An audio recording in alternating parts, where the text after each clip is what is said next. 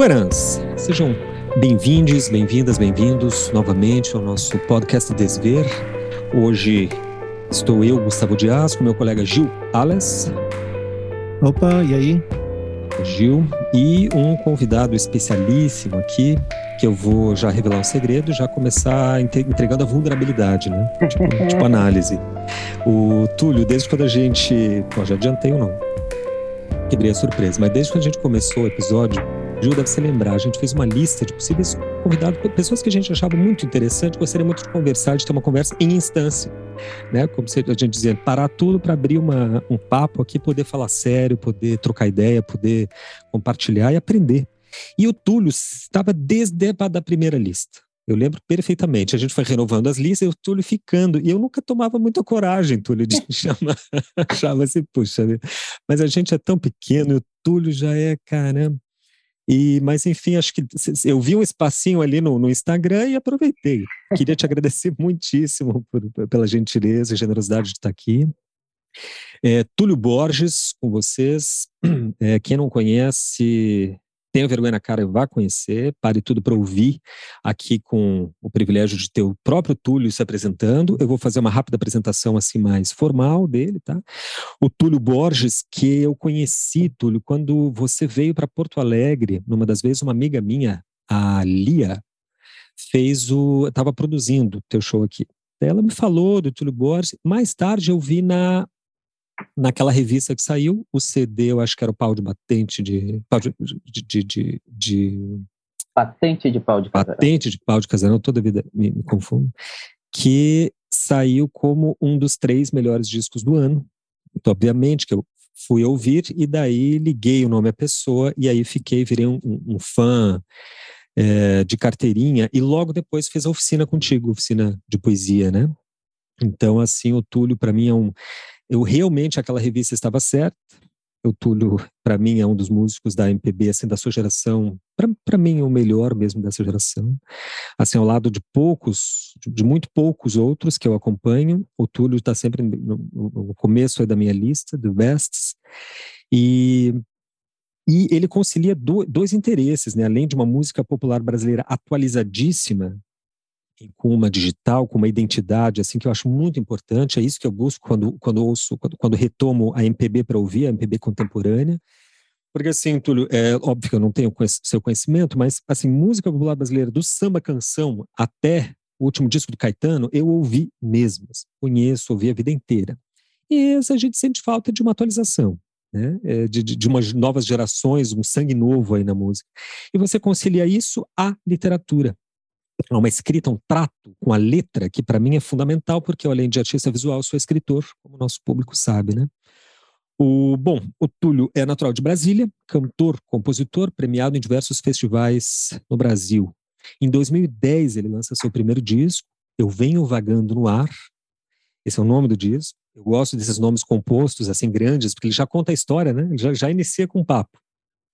E o disco, mesmo sendo seu primeiro, já rende elogios e elogios aí de figuras interessantes, como Tarek de Souza e Zusa Homem de Melo, e ele já ganha o prêmio de melhor cantor independente pela Rádio Cultura de São Paulo, né? além de ter o nome é, é, é, figurando como um dos 50 melhores discos do ano pela revista Manuscrita.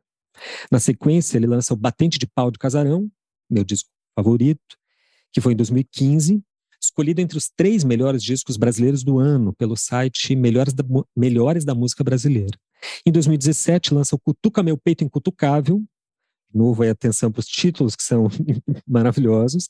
Esse eu comprei, se não me engano, via crowdfunding.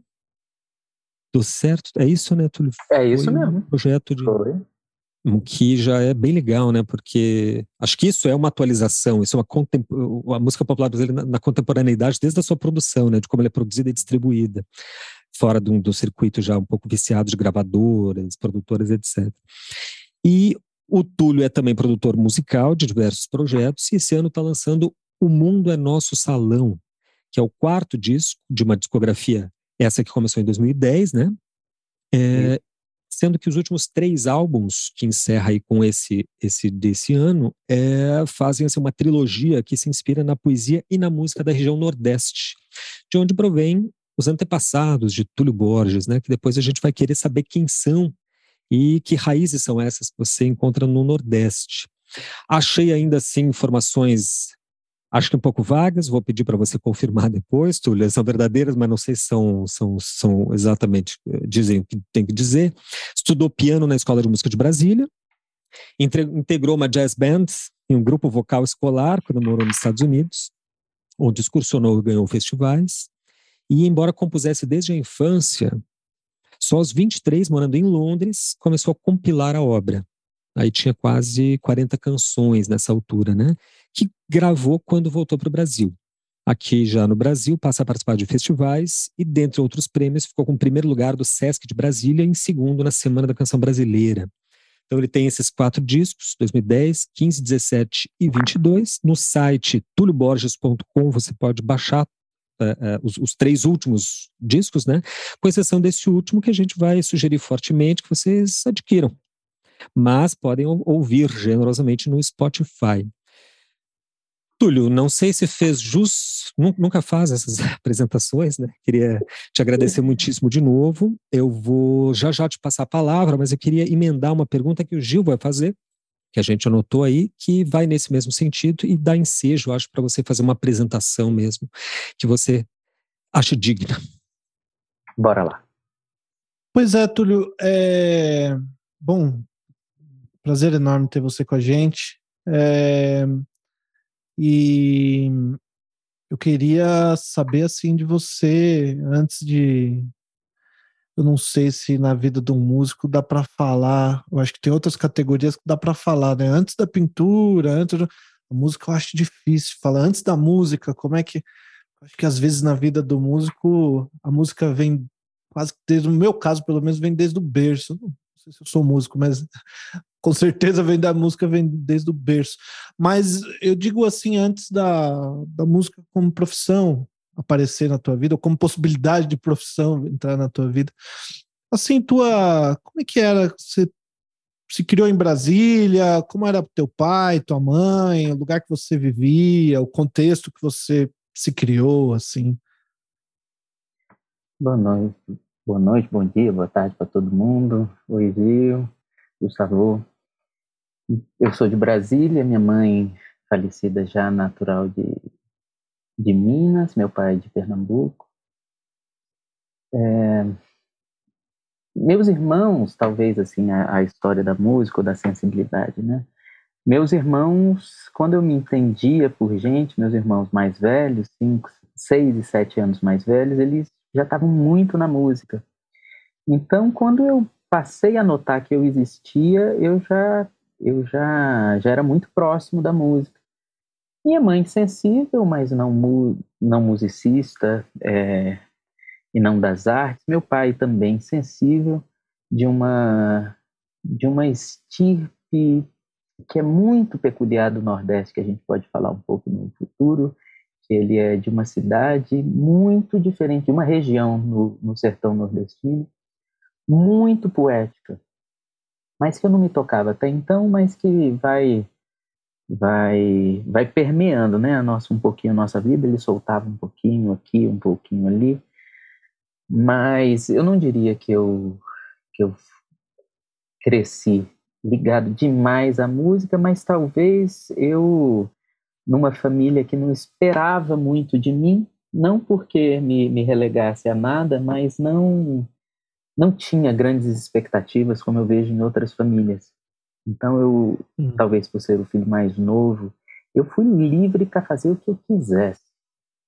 Muito amado, muito apoiado, mas até deixado um pouco de lado no sentido de que eu podia ir para o caminho que eu quisesse, não tinha pressão para nada. E, e eu sempre fui muito introspectivo, então é, gostava de gente, mas muito introspectivo e cada um quer chamar atenção por uma por uma coisa, né? E talvez pela minha entrada na música muito cedo, na, em um lugar aqui, na, aqui em Brasília chamada Escola de Música de Brasília, uma escola pública de música, bastante grande, talvez uma das maiores da América Latina, em, em um ambiente. É, aí eu já entrei na música, né? É, Mas é porque eu entrei muito cedo mesmo. É, com oito anos eu comecei a fazer aulas é, particulares e eu entrei muito cedo, com nove, dez anos, na, na escola de música, que é um ambiente onde você não vai para ser formado músico necessariamente, mas você se forma, no mínimo, em um excelente ouvinte, em uma pessoa mais pronta, talvez, para tratar com o mundo, porque mais sensível, porque eu estava ali naquele ambiente onde, quando eu não fazia nada, eu via uma pessoa tocando trombone, outra tocando cello, outra tocando baixo. Eu tinha acesso aí aos ensaios da orquestra, eu tinha uma, uma discoteca e uma musicoteca onde eu chegava, imbuído também de uma vontade minha, mas um ambiente que me proporcionava chegar e pegar um álbum à toa, ao léu, assim, e de repente era a palpa de punk.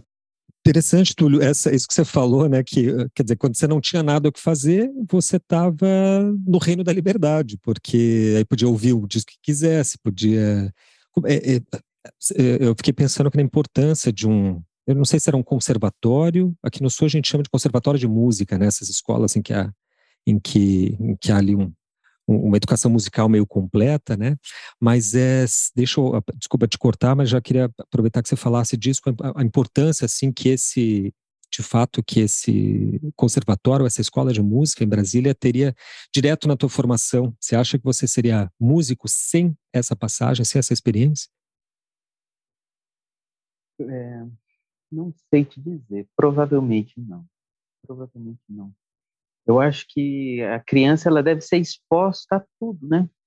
Tudo, porque ah, para a gente ter a experiência de saber o que, que gosta, o que, que não gosta. Eu gosto de pensar, de extrapolar, de pensar assim, se eu vivesse 500 anos, ou se nós vivêssemos 500 anos, eu acho que a gente seria de tudo, né? A gente seria 50 anos músico, 30 anos marceneiro, 5 anos escritor, porque escritor dá mais trabalho, é, eu acho que a gente teria. Uhum. Eu acho que em algum momento, talvez é. sim, por conta. Ah, por conta da sensibilidade. E sabe que enquanto as, os meus colegas estavam indo para boate, estavam descobrindo é, descobrindo o amor, ou a paixão, ou os outros corpos, ou estava olhando para isso, eu estava bem alheio. Claro que eu estava me descobrindo como menino, mas é, a, o meu passatempo eu não fui a nenhuma festa de 15 anos, talvez. Eles iam a uhum. todas uhum. e eu, mas fui a todos os shows que eu fiz na vida. Fui ver Caetano várias vezes, fui ver Chico, fui ver Gil, é, fui ver todos os grandes e os pequenos também. Então eu acho que eu vivia um pouco para aquilo e, Gustavo, você falou disso, dessa. É, uma liberdade, de uma. Como é que foi que você falou lá da escola? Quando você não tinha o que fazer, você tinha, você estava no reino da liberdade. É, né? Pois é, eu acho que isso é muito parecido comigo, sabe? Objeto de análise, assim, quando eu não tinha o que fazer, eu acho que eu nunca tive uma, um desejo muito forte, sabe, na vida muito desejoso. Então, é, o, então, o fato de ser estimulado para mim sempre foi muito grande. O fato da sorte, de aparecer na sorte. É, então, aquelas sentadas na, na musicoteca, na discoteca, é, talvez ali eu desejava um mistério, né? Então eu pegava e entrava naquele universo sem nenhum compromisso, sei que quando eu tinha 15 anos, eu com esse mesmo fundo, eu não sabia o que eu queria muito, mas mas eu queria ter muito, eu pensei assim, eu vou morar fora. E aí me matriculei num programa de intercâmbio sem que meus pais soubessem e fiz três meses de, de programa sem que eles soubessem e cheguei, na hora que eu passei todas as provas que eu fiz no programa inteiro, falei assim, olha só, quero estudar fora, tem que pagar tanto. Mas com o mesmo fundo, com o mesmo fundo, assim, eu não sei o que, que eu estou fazendo aqui, mas eu quero não saber o que, que eu estou fazendo em algum outro lugar onde eu pelo menos veja coisas novas e esteja com pessoas novas e aprenda a língua. Quer dizer, enquanto as coisa... pessoas estavam ali direitinho, fugindo, matando aula para fumar cigarro, para beber, para fazer coisa errada, estava lá o Túlio fazendo essa barbaridade de se matricular num programa de intercâmbio internacional. Ah. Pois é, para você ver como as coisas são. E isso se repete de algumas formas, porque aos 22 anos eu estava matriculado num curso de direito, meu segundo curso, que eu tinha abandonado três anos de jornalismo, matriculado num emprego para um meninote bom, meio que namorando, eu falei assim, não quero isso. Daqui a pouco eu tô, tá, a vida está muito séria e eu tô advogando, tô casado, tô com um filho novo, trabalhando. Eu sei que eu acabei com tudo, pedi demissão, vendi carro, acabei namoro, tranquei faculdade, abandonei faculdade e fui morar em Londres. Para você ver que não estamos falando de música, né? Tem um, um não só um desejo de experimentar, mas não existe um desejo muito certo na minha vida. O desejar, ele não é muito forte. E o que reflete também na música, porque o meu primeiro disco, é, ele dizem que o primeiro disco ele é uma satisfação que você dá para o mundo, para os seus pares, seus mestres, e assim foi. Mas os meus segundo, terceiro e quarto dias, quando eu terminei de fazer meu primeiro disco, bateu aquela coisa assim. E agora o segundo?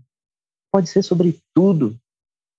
Porque eu sou um filtro para tudo no mundo. Eu sei que eu sou um filtro para tudo no mundo. Se você me der, eu digiro, sai alguma coisa.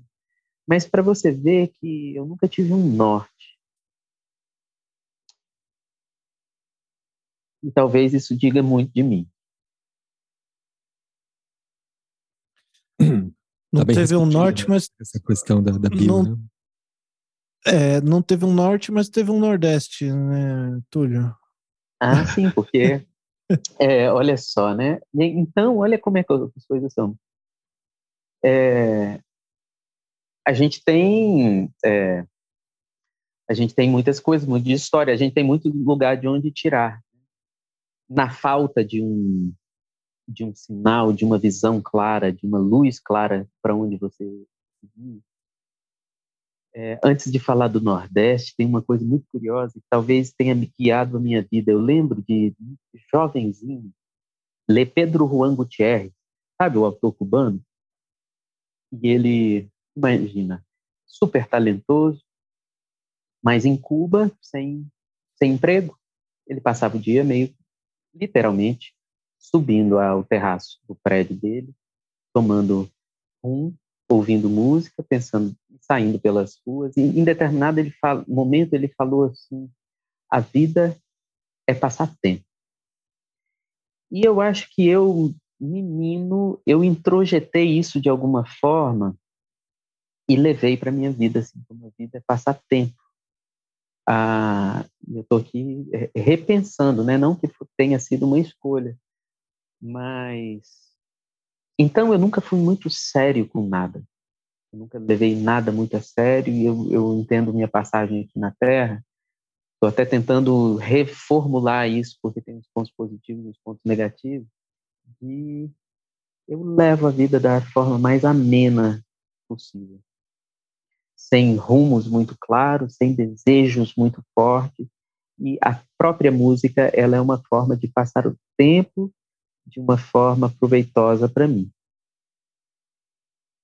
Mas aqui seria, seria o caso assim de perguntar, de, de observar, né, que porque a gente está muito acostumado a uma versão mais ou menos midiática, mais ou menos mítica, mais ou menos romântica do artista, seja em que área, a a ser um, um, apaixonado, meio paranoico, meio delirante, mas, mas que, como quem vive como quem cumpre uma função, uma missão, né, e se entrega. Mas uh, acho, acho, que é o caso de perguntar se não é precisamente essa a sua, Túlio, a, a, a disposição artística mais mais, com maior vitalidade, com maior potência, que é esse deixar-se ser o filtro, seja lá do que for, sem antecipar-se às contingências da vida porque essa uma visão meio é, como é que é, uma missioneira, missionária, essa visão. Diga, Gil. Como um sacerdócio. Como, de artes como um sacerdócio, exatamente. É uma profissão de fé. Ela um pouco antecipa, né? Porque ela cria em torno de si as, a, a, as condições para que aquilo aconteça. Então a gente força a realidade mesmo. Tem que forçar. Quando você deixa a, a vida em aberto, quando você leva a vida como passatempo, talvez é, isso te coloque no, no lugar subjetivo mais privilegiado para criar. Talvez aí que a gente sinta a leveza depois dos teus discos, né? E eles têm uma conexão profunda. Tem, tem coisas lá dentro, é, tudo que eu sinto assim que são que há um, há, há um eixo para um norte, mas tem um, um sul, tem uma, uma, base ali, né?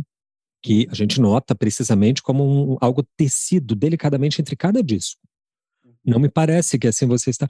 Esses tempos eu ouvi um amigo meu aqui de Porto Alegre, pintor, dizendo assim que quando ele está diante de cada tela, cada nova tela, é, ele esquece como pintar, esquece como é que se pinta. É, acontece. E comigo um pouco sempre foi assim também, porque eu mudo o material de fato, né? Eu não sei o que, que eu vou desenhar, e quando sei, eu não sei como desenhar, porque é o desenho que manda. É a tela que, que, que demanda um fazer. Então eu tenho que reinventar o fazer. Né? Será que essa disposição de certa. Essa disposição lacunar não é o, o melhor aí? Também, estendo a pergunta ao Gil, que também é artista, que também reflete. Essa coisa do. É uma coisa que eu ouço de, de, de músicos fal, falarem. É, eu esqueci o nome daquele pianista que teve, tem um problema na mão. Então, é, caso Brasil? Isso. Acho que foi dele que eu ouvi. Ah, Martins, não. Martins. Isso. Martins é. E eu. O... Acho que foi dele que eu ouvi que o músico tem. O compositor tem liberdade da primeira nota. A primeira nota que você dá é livre, totalmente livre. A segunda já ali já, ela já está em relação com a primeira, já ih, ferrou. Agora a primeira nota você tem liberdade total. Deixa eu fazer e um parênteses aqui meio impertinente, que... desculpa, mas é que não, não, não pude deixar de falar. Uma vez encontrei um sujeito fumando crack na praça, passeio público lá em Curitiba. Ele já veio me pedir dinheiro, né? E aí já veio com aquela explicação, não, então, eu fumo, etc, etc. Aí ele disse assim, mas ó, a primeira vez que eu fumei, eu tinha escolha. Depois não tive mais. É tipo isso, é um craque, né? Porque a pintura é assim também. Fez o primeiro risco, agora você tá viciado naquilo. Agora tem que ter um compromisso, né? Dali, dali para diante, né? E, e te escutando, me parece que você. É engraçado que você fala de como se uma pessoa que não tem muitos desejos, eu acho que tem uma coisa na psicanálise que a gente diferencia, assim, a, gente, a gente separa que é desejo de demanda. Demanda é uma coisa que você consegue nomear, que você sabe exatamente o que é, que uhum. e, e você tem uma relação muito engraçada com a demanda, que você não, do jeito que você fala, te escutando, parece que não tem nenhuma demanda dos pais, né? O modo como você falou, é assim, não, podia ser o que eu quisesse, se sente até talvez com um pouquinho com um traço ali de abandono, assim, de, uhum. Ah, parece que podia ser qualquer coisa, quer dizer que eu não sou tão importante. Uhum. É, mas isso, puxa, tem tanta gente que sofre a vida inteira com a tal da demanda do, do pai que queria que a menina fosse bailarina, que o menino fosse médico, não consegue se desprender daquilo, e, e é um sofrimento e tal. E, e, e, e, ao mesmo tempo você olha para essa ausência de demanda mesmo tua, assim, como tipo, não, parece que não tinha uma, um norte, como você falou, né? Uma coisa que eu tô uhum. querendo muito e tal. Mas quando a gente separa e olha o que que no, no, na psicanálise lacaniana o que, que se chama de desejo, é justamente essa negatividade, é essa primeira nota, é uhum. como que uma uma falta, mas uma falta que a gente não sabe exatamente nomear, mas que você fala dela, eu acho que de maneira muito eloquente, quando você diz: eu tinha ali a vida toda mapeada, tudo direitinho, tenho carro, tenho trabalho, tenho um emprego, tarará, tarará, e joguei tudo fora e fui para Londres. Para quê? Para ir buscar o que? Não sei. Esse não sei é exatamente isso que eu desejo. Esse eu, eu vou largar. Eu, eu não sei, eu só sei que eu só sei que não é aquilo. não é aquilo ali. Engraçado, né, você falar isso, porque me remonta a essa época, assim, de eu posso, eu posso, eu posso uhum. tudo, eu posso até largar tudo. Eu, eu acho que você tem, tem razão mesmo. Tinha um, um desejo de desejo de ser mais, sabe? De ser mais, de, de poder mais, de me abrir a mais coisas. E fazendo um, um, elo com o que Gustavo tinha perguntado, da importância de um conservatório, de uma, de uma escola, uhum. eu acho que a gente vai vivendo, a gente, de certa forma, vai se limitando, porque a gente vai a gente vai deixando de ter todas as opções do mundo pelo, pelo pela frente que se olha, né? Então, se eu estava ali enveredado na escola de música, eu fui, eu fui andando por aquelas searas lá e fui me interessando pela música. Compus, eu sempre compus, tenho notícias assim de jardim de infância, de compor músicas. Eu fui lembrar depois, então, mas nunca de uma forma deliberada. Mas o que foi, eu acho que foi trilhando um caminho, é um caminho de expressão na música, uma coisa assim, muito pessoal e de, de, de, de, algum prazer, sabe? De consubstanciar alguma coisa. Então, essa pessoa que estava catando tanta coisa do mundo, estava estando em tantos lugares, ter alguma coisa minha para deixar no mundo, talvez fruto de uma solidão, de uma é, para dizer, olha, esse aqui sou eu, esse aqui sou eu. Então, eu acho que eu fui juntando essas coisas que cristalizaram nesse primeiro disco, que vinha de uma época, por uh, de um tempo antes de gravar meu primeiro disco, em 2010, por um bom tempo depois, eu tinha uma necessidade profunda de me sentir produtivo para conseguir dormir. Se eu não tinha produzido alguma coisa, era é como se eu não tivesse sido. Então eu tenho na minha na minha na minha personalidade uma coisa bastante fragmentada. Eu não consigo, eu não consigo concatenar muitas ideias juntas. É, é difícil fazer uma, uma frase com início, meio e fim, colocar um ponto final. E eu acho que aqui, de certa forma, concluir uma música e colocá-la no mundo, assim, uma pedrinha assim, ali a parte, foi muito importante mas nunca com uma com um objetivo claro de ai o mundo precisa me conhecer ou eu faço isso pela música esse é meu chamado. Porque eu sei que, eu poderia me expressar na pintura apesar de eu não ter tido as, as ferramentas mas eu sei que se eu me aventurasse se eu vivesse 200 anos eu ia. Ia amar. Porque os interesses eu sempre tive dos meios de expressão e é um pouco com, com a literatura também, é um pouco com a marcenaria. Eu só não tenho um galpão, mas se eu tivesse, eu ia amar mexer com madeira, que luxo. E assim, de certa engraçado. forma. Fala. Eu ia dizer que é engraçado você falar dessa forma, que se tivesse 200 anos, seria isso, isso e aquilo e tal. Porque eu ignoro completamente acho que ao mesmo tempo a morte e a possibilidade de viver muito, do mesmo jeito, as duas coisas. E eu, então, assim, eu fui ator profissional no teatro, eu escrevo, estou escrevendo um romance, já tenho sei lá quantos anos, não consigo terminar.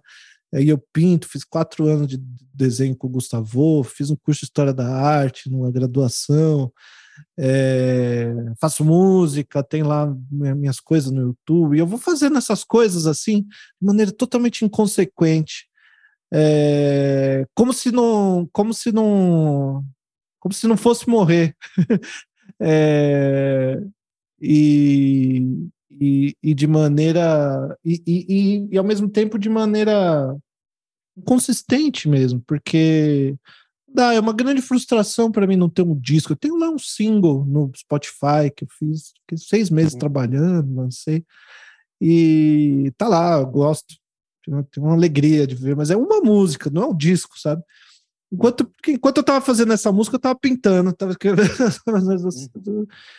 e, e é uma coisa que não se não se. E também começo tarde nas coisas, né? Assim, comecei a desenhar com, sei lá, 37, 35, 37 anos, mais ou menos. É... E você, o teu primeiro disco, você não era muito novo também, né? Também não, eu tinha. Eu comecei a gravar meu primeiro disco com 27. Eu vou um pouquinho antes, 26, porque eu voltei de Londres meio assim, eu preciso gravar para, ai, para marcar uma fase para eu conseguir me libertar disso, para me livrar disso. E e ele deu, deu tanta ordem na minha vida. É impressionante como esse processo, ele me deu uma uma um propósito de certa forma, pode estar pegando fogo na minha vida, pode estar caindo chuva, de meteoro, alguma coisa. Mas eu estou fazendo alguma coisa que é minha, que onde eu sou e daqui 10 anos eu vou pensar assim, naquele ano, o que, que eu fiz? Eu fiz aquilo. Porque muito da minha vida eu é como se eu caminhasse e ela desfalecesse por trás. Sabe aquela imagem de desenho animado? Vai cortando, uhum. vai andando e ela vai se desfazendo atrás. Então eu acho que essa o, o, produzir, o ter alguma coisa concreta sempre foi importante para mim e o fazer do dir me, colocou ordem e me colocou uma, uma, certa paz.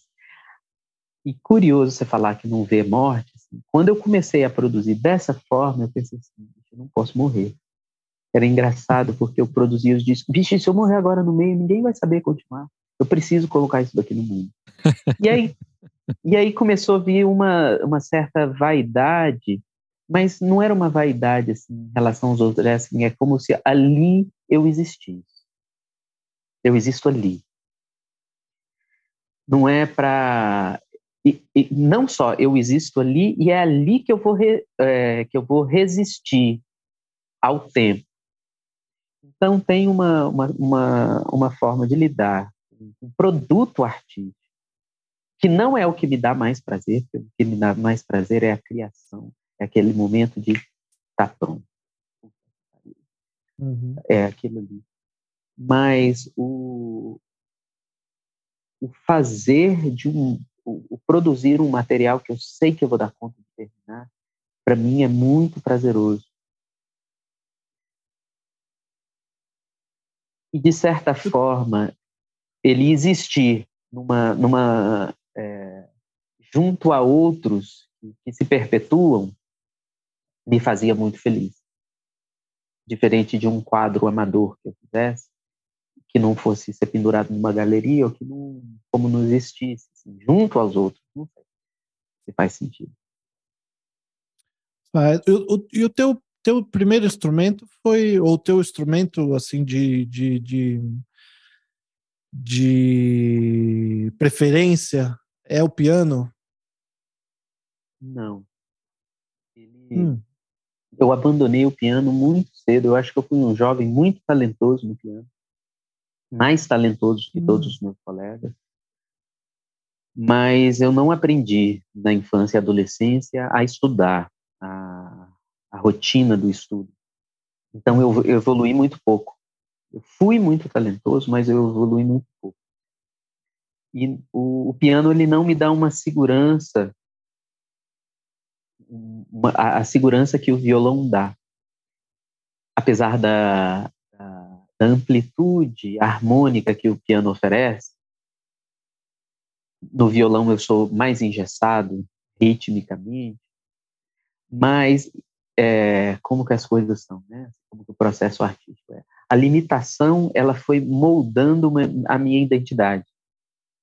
Ali eu fui é, espalhando algumas raízes ali que hoje o violão ele, ele, ele é muito próprio. Então, as minhas, as minhas ideias elas ainda que de uma forma limitada, dentro dessa limitação eu encontrei muitos caminhos que me satisfazem. E quando me satisfaz, não preciso satisfazer mais ninguém. Então, hoje, o, apesar de eu compor no piano, e quando eu componho no ah, piano, tá. ela vai para outros lugares, mas talvez a minha identidade mais forte é no violão, mais limitado. Pois é, porque esse, essa ponte né, do, da música nordestina, que você vem trabalhando nos últimos três discos, né? É, eu não consigo. Talvez seja ignorância minha. Eu tenho dificuldade de falar de música nordestina, até porque é difícil falar Nordeste. É assim, você está falando de um universo que não tem uhum. fim, né? É, eu conheço um pouquinho melhor a música, talvez a música baiana, assim, por, por, uhum. por obrigação de quem é fã do Caetano Veloso, precisa, ele obriga a gente a, não, vem cá, você vai conhecer a Bahia, meu amigo. Se você não, não conhecer a Bahia, você não me conhece. E agora, ao norte da Bahia, eu, conheço muito pouco da música, da tradição da música brasileira, assim. É, é, e e eu fiquei, eu fiquei pensando nisso, né? Quando eu vi, quando eu vi particularmente essa, essa expressão, assim, música nordestina ligada ao teu trabalho, fiquei pensando o que, que é música nordestina ou qual é a história da música nordestina, por onde, por onde passa, o que, que tem aí, como é que a gente, porque pro sudestino uhum. ele olha, ele ouve e fala é forró, ponto, uhum. assim acabou.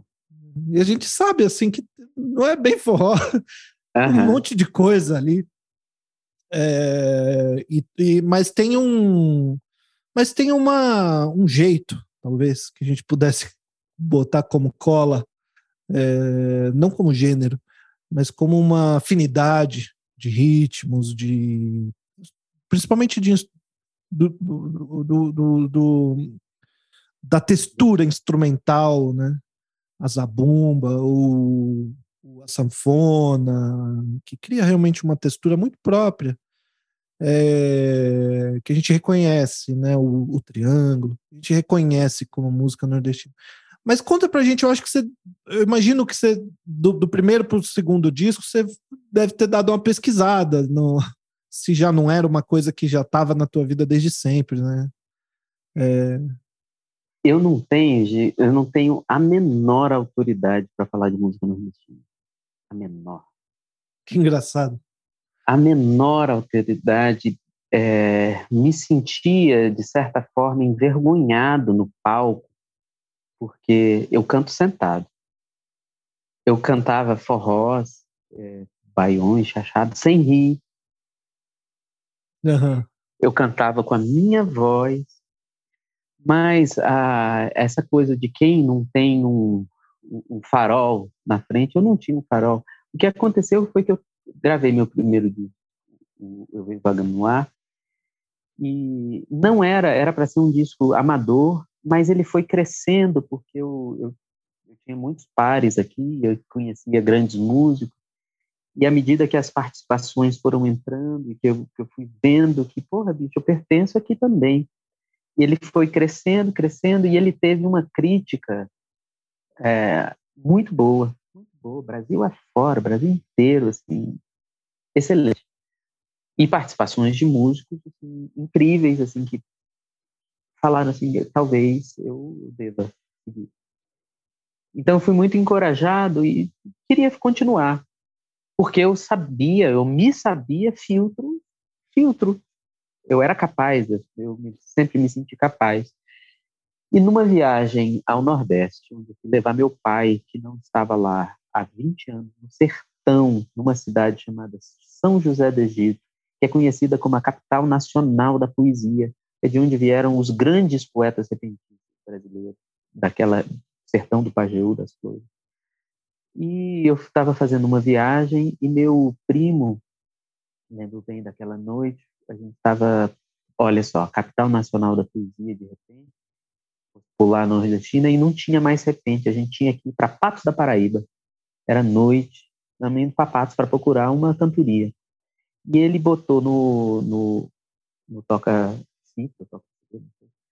uma um poeta daquela região chamado Zeto, Zeto do Pajeú. E eu fiquei tão in...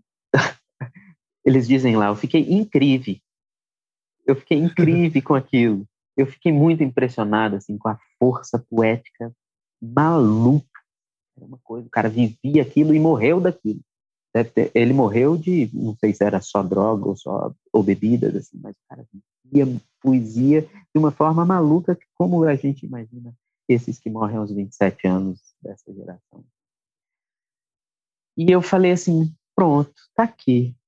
Eu vou encaminhar meu segundo disco aqui. Meu pai é daqui. Meu pai é, rejeitou a história dele e eu vou perfazer o caminho dele contrário. Ele veio de São José do Egito para Brasília, eu vou de Brasília para lá.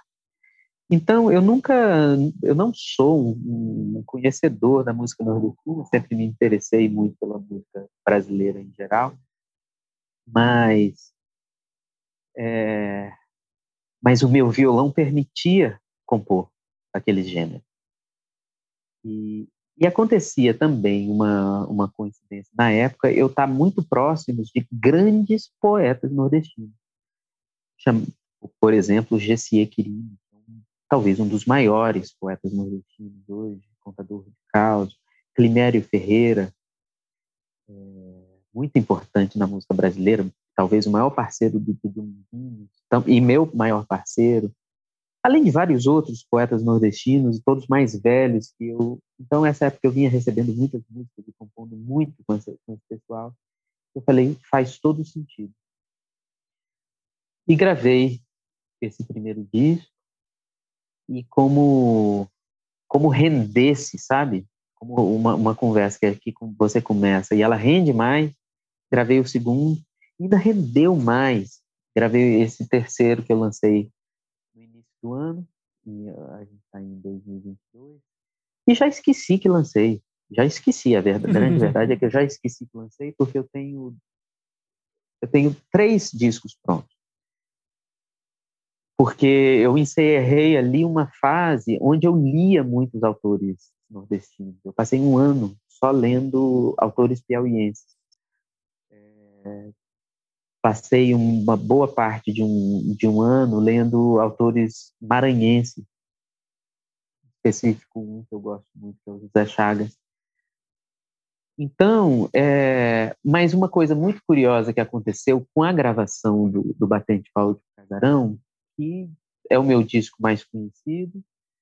Só que, ao contrário do primeiro disco, que teve uma, uma repercussão muito positiva, e não só muito positiva, muito profunda e abrangente, o Batente, que talvez seja um disco mais comunica comunicativo, mais apelativo, por essa visão de citadina, de alguém que sabe nada, que canta com uma vozinha mínima um repertório dos outros, cujo título do, do disco, Batente Pau do Casarão, era até um pequeno assinte, a, porque aquela região, os pernambucanos são muito é, cientes dos valores dele, muito orgulhosos, a, até teve uma questão assim de, de ofendê-los, porque Batente Pau de Casarão é um mote muito tradicional daquela região, um mote que se dá no, no repente, que os poetas glosam em cima. Então, só mesmo sendo filho de alguém daquela região para tentar entrar naquilo. Mas eu lembro de uma das primeiras críticas que saíram, minúscula, quase uma nota no, no Globo, e o Antônio Carlos Miguel, que não é conhecedor disso, falou assim: Borges eh, reúne excelentes músicos, com excelentes arranjos, parará, e terminava assim: no fim, Túlio faz um excelente feijão com arroz dos tradicionais ritmos nordestinos. Para você ver que, a, que essa percepção sobre a música regional ela não, não é só sua, ela, ela é da crítica também. Até pouco tempo, o forró não era reconhecido academicamente. Uhum. É, então, é, por exemplo, sei lá, o Alceu Valença nunca vai ser eleito num, festival, num, num, num, concurso como o melhor cantor. ele sempre vai ser o melhor cantor regional, coisa que Caetano e Gil furaram, né? Mas então tem essa pecha, tem essa essa limitação porque a gente não sabe, a gente não a gente usufrui das coisas boas do Nordeste, mas sempre numa caixinha muito pequena, porque a gente não consegue esmiuçá-la. É como se ainda tivesse no Nordeste, sabe? A gente traz para perto da gente. Uhum. Então foi uma coisa muito curiosa. Eu ruim assim, é, você falou uma observação muito interessante, que o Caetano e o Gil conseguem furar a bolha, quer dizer que eles saem do, do da circunscrição do, regional, do regionalismo e uhum. conseguem ter uma comunicação mais universal, de fato, é, é, é, é, é muito visível isso, né? Uhum. Ah, e acho que a, a, músicos da Bahia conseguem isso com mais sucesso do que de outros estados quaisquer. Né? Aqui no Rio Grande, eu estou em Porto Alegre, né? E do Rio Grande do Sul é impressionante como é a mesma coisa também. É uma a, a tradição gauchesca, a gente vê a, a que está minguando, é, é, a olhos vistos assim. Como hoje já acontece, de vez em quando eu dou uma, uma espiada, eu vou pesquisar o que está se fazendo aqui, até os grupos assim mais tradicionais e novos atores que estão de novo conjugando a tradição, a gente vê, Túlio, uma, uma imitação da tradição. Para tentar conservar a tradição, imita-se de novo a tradição. Então, é, é a diferença entre isso, a tradição e o pastiche é bastante grande, né? Às vezes parece sutil, mas se for olhar bem, é, essa, esse aspecto universal da música do Gil do Caetano, talvez do Chico também, e de outros tantos, você acha que isso é isso pode de algum modo é uma traição às origens? Ou a arte tem essa vocação univers, para a universalidade? Eu acho que tem um, um autor, irmão do Climério Ferreira, Clodo Ferreira, parceiro de Petrúcio Amorim, com músicas muito famosas nacionalmente, assim, muito famosas mesmo, Cortada, Revelação, ele, ele é um estudioso da comunicação e ele fala que não se pode analisar a música sem, sem você ver o tripé: história, tecnologia. Estou faltando a, a, outra. Mas para dizer que a, a, importância de quando Caetano Gil apareceu, quando eles apareceram, a tecnologia que vinha surgindo do rádio, que vinha se fortalecendo, e o aparecimento da televisão, foram fundamentais para que eles se tornarem para eles se tornassem viáveis comercialmente. Eu lembro de ler um livro muito interessante do, do André Midani, que ele falava, André Midani, que foi um, um dos produtores, presidentes da Warner do Brasil, da, da América Latina, e ele falava que eles esperavam que, um, que o primeiro disco de um, de um artista falhasse, fosse um fracasso. E que o segundo fosse começando, eles acreditavam na criação do artista. Então, eu não, eu vejo mais o Caetano Gil como, claro, que figuras assim, de um talento geracional, mas eles, eles estiveram no local onde eles puderam ser lapidados do início ao fim. Eles tiveram, é, eles tiveram tudo para se desenvolverem de uma forma assim, muito fabulosa.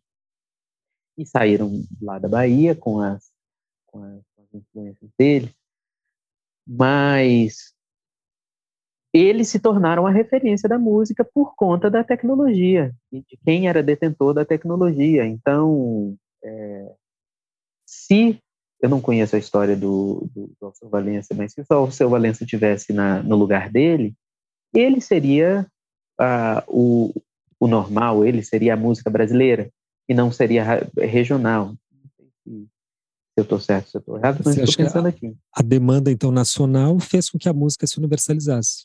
Como o Caetano é. e eh, as gravadoras jogavam para o Brasil inteiro, a resposta... Certamente, uma vez até li um artigo falando que, agora eu não lembro as bases dele, mas ele falava assim, em relação à internacionalização, por conta de das, das especificidades do baião, o baião era muito mais capaz de se comunicar com, outro, com os outros países. E, no entanto, não foi. E, no entanto, não foi. No entanto, foi ele que muito notavelmente, o Diego Caetano e o Gil, muito notavelmente, eles não apenas fizeram uma música de início, mas eles se desenvolveram como artistas como ninguém nunca mais na história desse país vai poder. É até, é, é até eu, eu sinto, me sinto e sinto uma grande geração de músicos reféns dessa, desse universo sonoro que eles conseguiram criar. Porque, por exemplo, se você for ver meu primeiro disco, eu tento, com pouquíssimos recursos, soar tão grande quanto eles soaram, sendo que eles tinham por trás uma gravadoras em épocas áureas, que poderiam dar tudo a eles. Então, eu acho que talvez a geração anterior e a minha geração ainda, agora que eles estão um pouco se libertando disso e fazendo, é, fazendo músicas em casa, fazendo músicas sem grandes pretensões. Eu acho que as gerações posteriores à Educação tinham pretensões altíssimas, pretensões musicais altíssimas. E não tinha muito outro minha... jeito também, né, de fazer música, uhum. de gravar. É, você vê uma distância de um disco do Caetano que ele gravou dos primeiros discos para o disco que ele, os dois discos que ele grava em Londres. Tem uma distância assim ele volta e faz o Araçá Azul. Que, aliás, o, o Araçá Azul é muito, é muito engraçado que não. Eu ouvi essa semana todos os teus discos, ao mesmo assim, um atrás do outro, agora na minha cabeça eu não sei muito bem qual é qual, mas, mas tem uma porção de situações ali musicais que me lembraram bastante Araçá Azul do, do Caetano, com aquela coisa assim de criar um ambiente e ao mesmo tempo tem um. Você falou do. Você falou que é, no show você, você, você toca no, sentado no banquinho. Você falou, você falou que tem uma vozinha.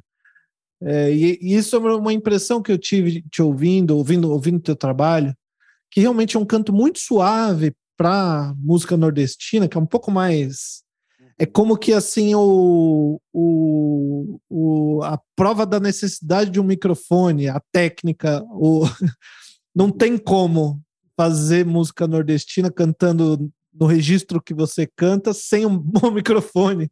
Não passa do. Certamente não. Cobre tudo, não tem como, assim, né? Então, assim, numa, numa roda, só com os instrumentos acústicos, não tem como, a voz não sai. Mas olha você canta baixinho mesmo, né? É. Olha que interessante o... você falar isso. Ah, desculpa.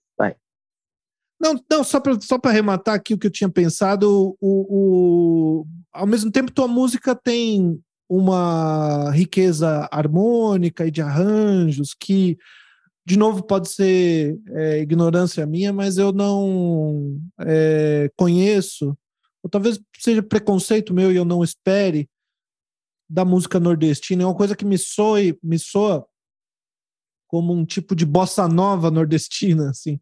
Uhum. Exatamente por essa coisa, né? Como você diz, o banquinho, a vozinha, essa, canto, essa, essa coisa suave, uma harmonia bem preenchida entre, né, entre uma entre um, um, lugar e a, e a solução tem ali você vê um acordeon que vai poderia ficar aqui depois ir para lá e preencher com harmonia ele não vai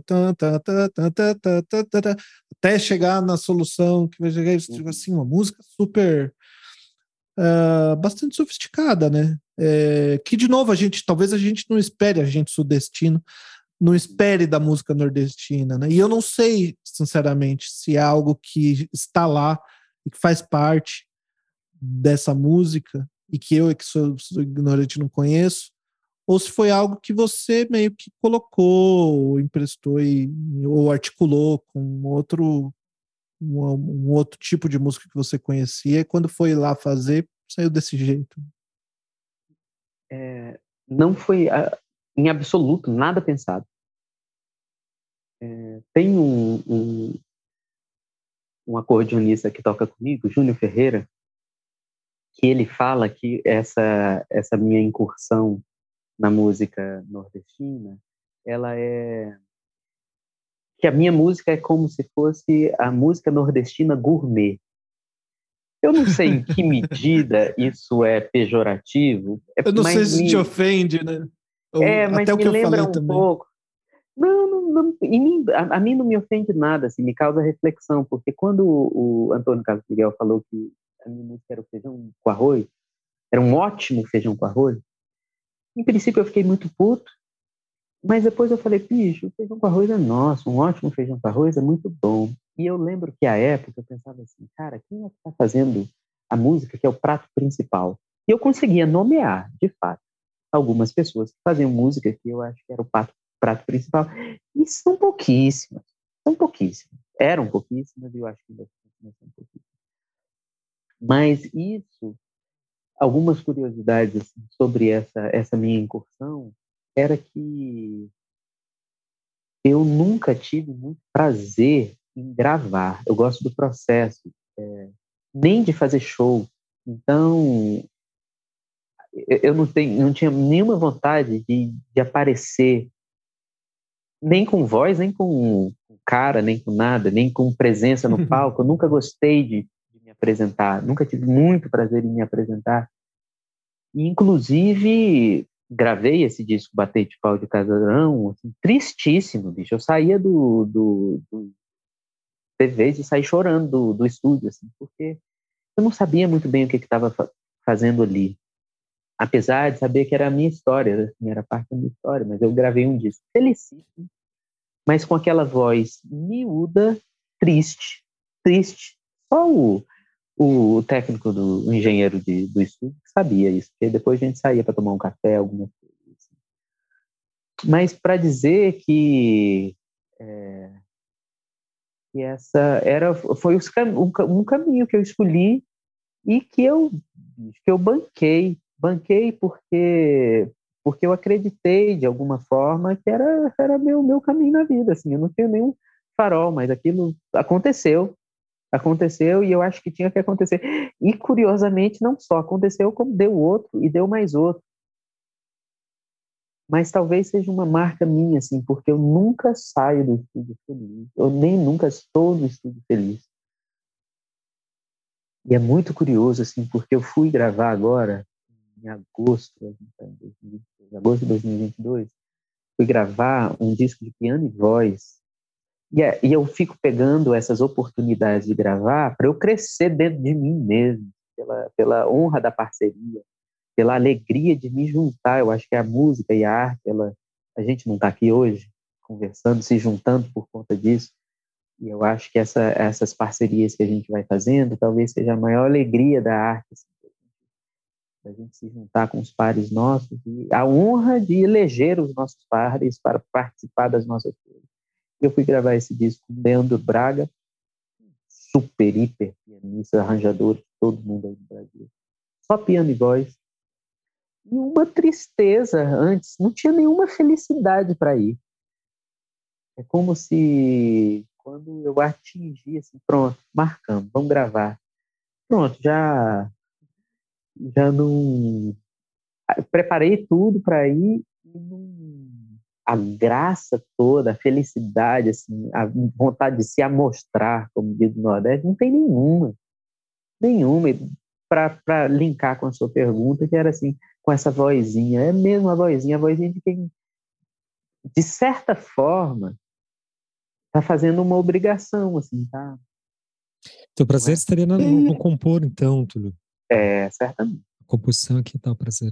Certamente. Eu acho, eu fiquei feliz de ouvir você falando que está fazendo um trabalho com piano e tal e voz porque eu fiquei apaixonado na música A Beleza na Canção e me soou exatamente como uma gente arrisca essas comparações, às vezes elas podem soar ridículas para quem está ouvindo, mas para mim, quando eu comecei a estudar música e harmonia e querer uh, qualificar um pouco mais as coisas que eu compunha, eu olhava assim no horizonte, horizonte mesmo ali, é onde o máximo que dá para chegar, é, o mais longe que dá para chegar para mim é parceria, as parcerias do Chico Buarque com Edu Lobo.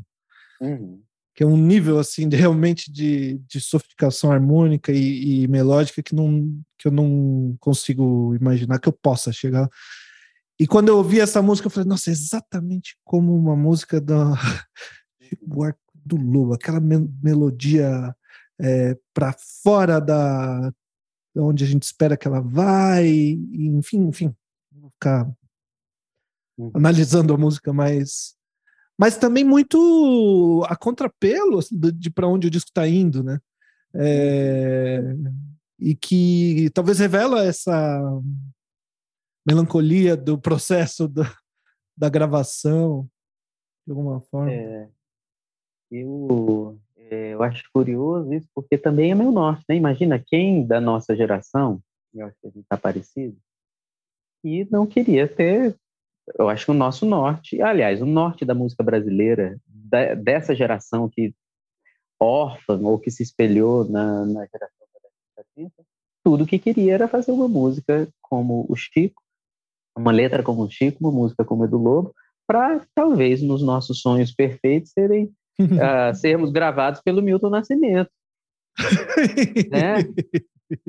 Imagina, é isso que a gente queria. Você acha que eu já não imaginei essa uma música, as músicas minhas mais próximas dessa cantada pelo Milton, pela Nana Caymmi? Então, é, é isso que eu venho um pouco tentando meio desconstruir, porque é uma influência tão forte a, a é. ponto de, de marcar assim, muito fortemente mesmo assim, o, o, nosso norte. Tanto que eu fui gravar esse disco com o Leandro, piano e voz, e quais são os meus nortes assim, de piano, de piano, disco, piano e voz? Ah, Ana Caymmi, César Camargo Mariano, é, a gente pega os outros que o César Camargo Mariano gravou, sei lá, Mônica Salmazo e André Memari, algumas coisas assim, e todas são composições muito bem próximas dessa que você citou, que é a beleza na canção. Assim. E, e eu fui me encaminhando, assim, quando foi morrendo esse ciclo, porque apesar de eu ter lançado em, no início de, desse ano esse disco, último disco, que é o fim de uma trilogia de, de músicas da, da, minha percepção da música nordestina, eu não sou da música nordestina, sou outra uhum. pessoa, nem acho que me diz tanto de mim quem esses discos, apesar de dizer de certa forma, eu acho que tem que uh, eu tenho que gravar muito mais para alguém me ver ali muito certo. Talvez uh, essa pessoa que que une tudo, sabe, que faz, que dá unidade, que dá liga nos discos, no, nos arranjos.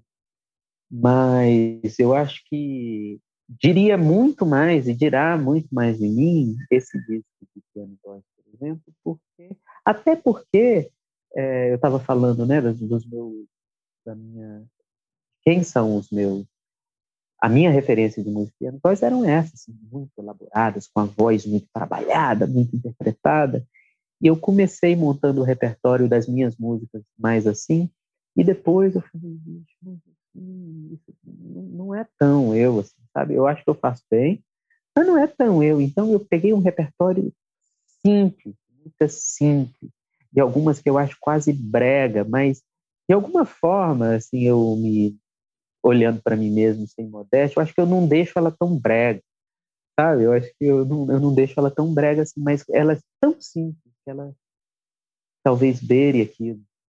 A ponto de eu ter o disco gravado hoje, e pensar assim, eu nunca gostei muito de disco de, voz, de piano e voz só, eu acho meio monótono, vai chegando monótono. Então chamei alguns algumas pessoas para gravar, eu acho que o Renato Braz vai fazer uma participação, tem uma cantora argentina chamada Ana Rossi, é, quem mais vai participar?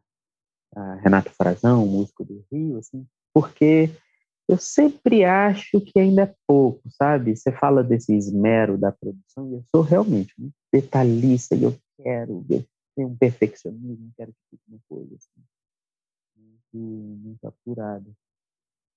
Mas eu vou falando, vou falando, vou falando, já até me perdi de onde comecei.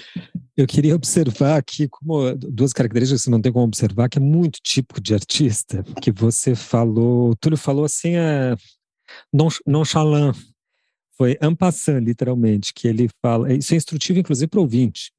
Que o disco do Túlio que eu mais gosto, que é esse do qual ele tem se referido é, mais a miúde, né, Batente de Pau de Casarão, é, ouvir você dizer que você fez com grande sofrimento, quase sair chorando do estúdio, é muito instrutivo, porque Porque é muito típico, né? O artista fazer chorando aquilo para fazer os outros sorrirem, né? Porque a gente tem um prazer da fruição e pega só o, só o lado, o, o efeito, né? É, a gente não pega o produto. Então, o, o, ouvinte, o espectador em geral, na verdade, é um privilegiado, né? A gente que está desse lado da trincheira produzindo, sabe quanto suor, sangue e lágrimas devem, assim, imbuído em cada produção. Outra coisa que eu achei incrível você falar, você disse assim que tinha que, tinha que gravar o primeiro disco para marcar uma época, para deixar marcado. Isso é muito tipo de artista, porque o que, que o jovem normal de 26 anos faz? Uma tatuagem. O, o fez, gravou um disco. Mas eu queria mudar de assunto, na verdade, falar, falamos bastante de música, que é o terreno de vocês, então vocês estão muito confortáveis aí, eu não é meu terreno, eu fico só de literalmente ouvindo. Queria falar um pouco de literatura, puxar aqui para o meu, além para o meu assado. É, o Gil tinha se interessado em saber que, que, poesia você lê, e acho que é uma boa pergunta. É, eu queria deixar dizer também que eu fiz uma, como eu, como eu mencionei antes, uma oficina literária com o, o Túlio, que foi sensacional, muito maravilhosa, para mim, pelo menos, extremamente marcante. Já pedimos várias vezes uma segunda edição, uma oficina avançada. Deixo aqui expresso de novo meu, minha solicitação. Já, pelo menos um aluno você já tem. E, mas queria emendar essa pergunta assim da e ampliar um pouco e fazer é, é, para o seguinte campo: como como que se articula na tua experiência poética, Túlio, a literatura e a música?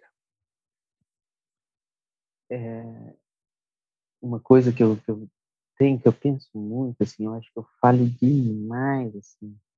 Alguma coisa aconteceu em mim que eu me sinto hoje um artista falho, super falho, por pela falta de, das letras que tocam no tema, que tocam no que deviam dizer. Alguma coisa aconteceu em mim que eu deixei de escrever eu deixei de escrever nos últimos dez anos, eu acho. Alguma coisa aconteceu. Eu deixei de ter, assim, parece que eu estou maturando, que eu estou maturando, mas que eu não tenho, eu não tenho uma faísca para escrever, e eu me sinto, de certa forma, envergonhado do teor das letras das músicas que eu faço, apesar de ser com grandes poetas, mas eu acho que elas não dizem coisas que elas meio que chovem no molhado de coisas que já foram ditas, então eu sinto um, um pouco de vergonha com meus contemporâneos, assim, de não estar tá fazendo uma coisa assim, muito forte, porque a gente está vivendo uma fase do mundo que é muito forte, que talvez não tenha volta. Então eu sinto essa falta e essa falta dessa dessa linguagem, dessa desses conteúdos, dessas formas. Ao mesmo tempo, eu não tenho a, a faísca para e a vontade, o entusiasmo para colocar. Eu acho que de, de, de algum jeito eu fui eu fui é, mal acostumado com, com receber letras demais e recebo muitas letras ainda hoje e vou me selecionando aquelas que falam mais para mim, ou mesmo não falam para mim, que basta a chancela do nome de um parceiro meu, e vou lá e faço, e faço o melhor possível. Mas, porque é curioso que eu já tive muito, assim, nas minhas, nas minhas primeiras músicas, apesar de muito novo, muito imaturo, talvez, é, mas há, ali lampejo de uma vontade poética, de trabalho, de um esmero com com a literatura e com temas como os temas. Então eu sinto essa falta assim, profunda de uma música que converse com a ciência, de uma música que converse com a política, mas não acho uma coisa simples de fazer sem ser panfletária ou sem ser fria. E, e não desenvolvi em mim algo em mim ainda não aconteceu para para materializar isso que eu acho que a gente que falta tanto e que tem aqui e ali, por exemplo, o Chico, o Chico César faz algumas muito boas, mas eu acho que falta consistência, faço, falta um cancioneiro, esse cancioneiro, assim, então, para início de conversa, fica minha vergonha e minha falta, comigo mesmo com, com o público. É... Eu tenho muita sobre poesia, eu tenho muita dificuldade de ler poesia. Amo poesia, dei esse, esse curso de poesia que eu não me sinto tão qualificado para dar um, um outro, assim, apesar de gostar muito.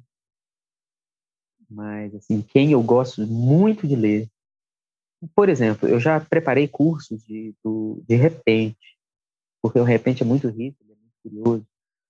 Mas é muito difícil você fazer uma seleção de repentes, é, de repentes consistentes, assim, de você tem muitas tiradas maravilhosas, você tem muita, muitos momentos maravilhosos no repente, incríveis, inacreditáveis, geniais mesmo.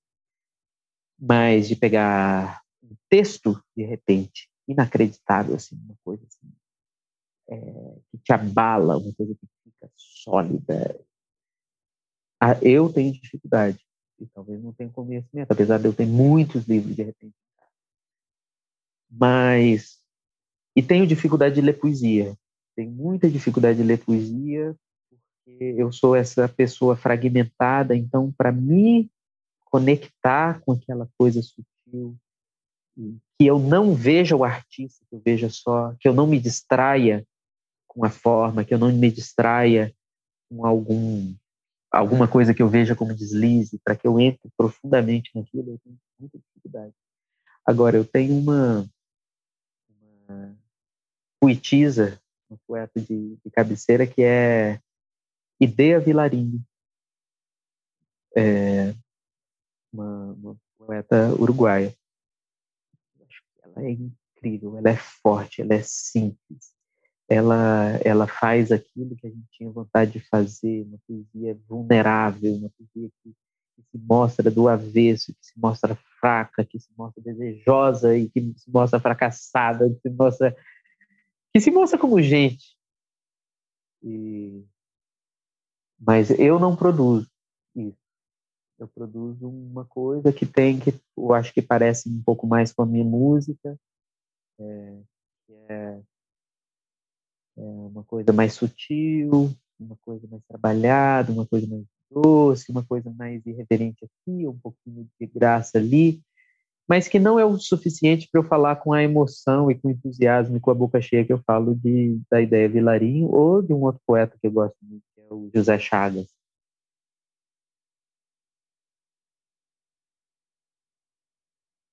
Eu, francamente, acho que você está sendo modesto demais, viu? Porque os teus discos, isso é inegável, né? Eles são muito marcados pela, pela qualidade literária mesmo. Você está, as letras todas são muito pensadas, mesmo, mesmo as mais humorísticas, irônicas, os discos do, do, do Túlio conseguem, assim, pontos de, de, de como é, não é ironia a palavra, de comédia, de cômico, um valor cômico, que é, que é, que é maravilhoso, né? Composições como aquele O Coco do Pé de Manga, que é maravilhoso, né? Eu não consigo. Meus alunos, quando eu boto para tocar, eles, enquanto eles desenham, todo mundo ri quando ouve a. Acho que é, não, não é sua letra nesse caso, né? Mas a articulação ali é sua. Mas as letras, em geral, têm uma, todos os discos, acho que tem um eu sinto uma, um, um, valor, uma valoração da poesia, falando literariamente, aqui não, não da poética em geral, mas da, da, poesia literária mesmo, muito grande. Quer dizer, você poderia simplesmente criar um refrão e, e, e transformar em melodia, né? Mas não, as, as, letras têm encadeamento poético, tem força, tem imagem, tem força poética. Eu não sei, eu acho que você está sendo modesto demais. Mas eu acho que a gente. crítico consigo, consigo mesmo. É, mas eu. Mas eu, malvado, assim, assim. É, não, não, mas não chega a ser. Para mim, não, não, eu não estou com um chicote na mão. Mas o. O norte, que a gente está falando tanto de norte, né? O, mas onde a gente quer chegar, onde talvez a nossa geração queira chegar, a minha, ou eu, eu queria ser Caetano Veloso. Porra, era tudo que eu queria. E, então, eu, a, minha, a minha mira é muito longe, é muito longe, eu nunca vou alcançar. Então, para mim, por melhor que seja, ou então por pior que seja, é muito bom. Por pior que eu fale, eu sei que é muito bom, eu sei que é bom, que passa, meu crivo passou. eu já gravei muita coisa que não passou no meu crivo, ninguém nunca vai ouvir. É por isso que Chico Buarque não tem música ruim. Porque as ruins ele, ele bota, ele joga fora. Mas, então eu sei que é bom, mas, mas alguma coisa, eu não sei se é em mim só ou se é na minha geração, assim, ou dos, dos que se parecem comigo, que eu me cobro que, ah, eu queria, eu queria, fazendo uma analogia para o piano, eu queria ser o Oscar Peterson.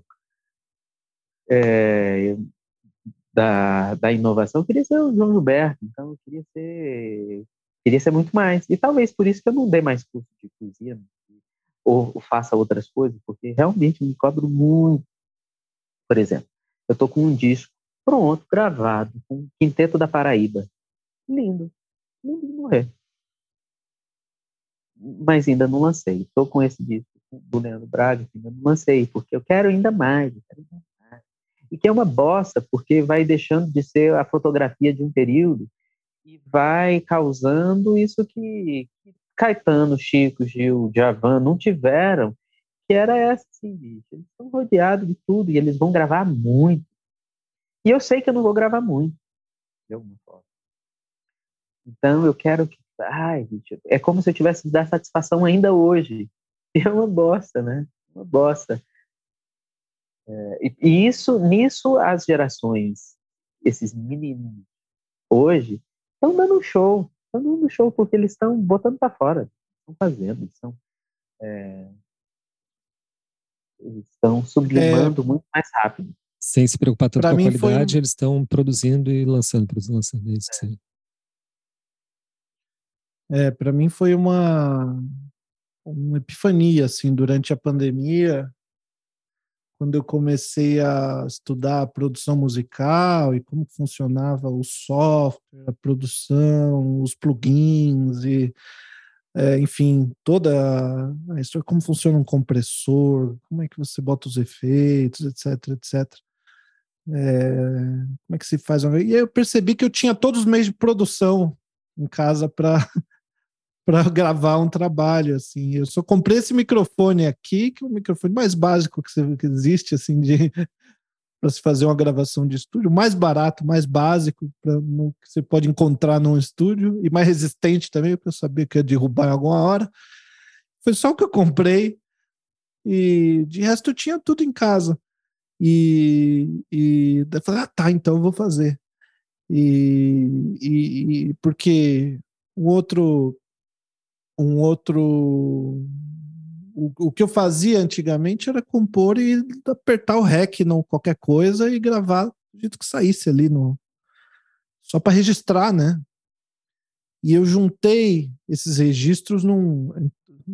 Tu coloco entre aspas assim num disco, mas é uma, uma lista de gravações assim espontâneas feitas num gravadorzinho qualquer é, que às vezes eu mostro para alguém.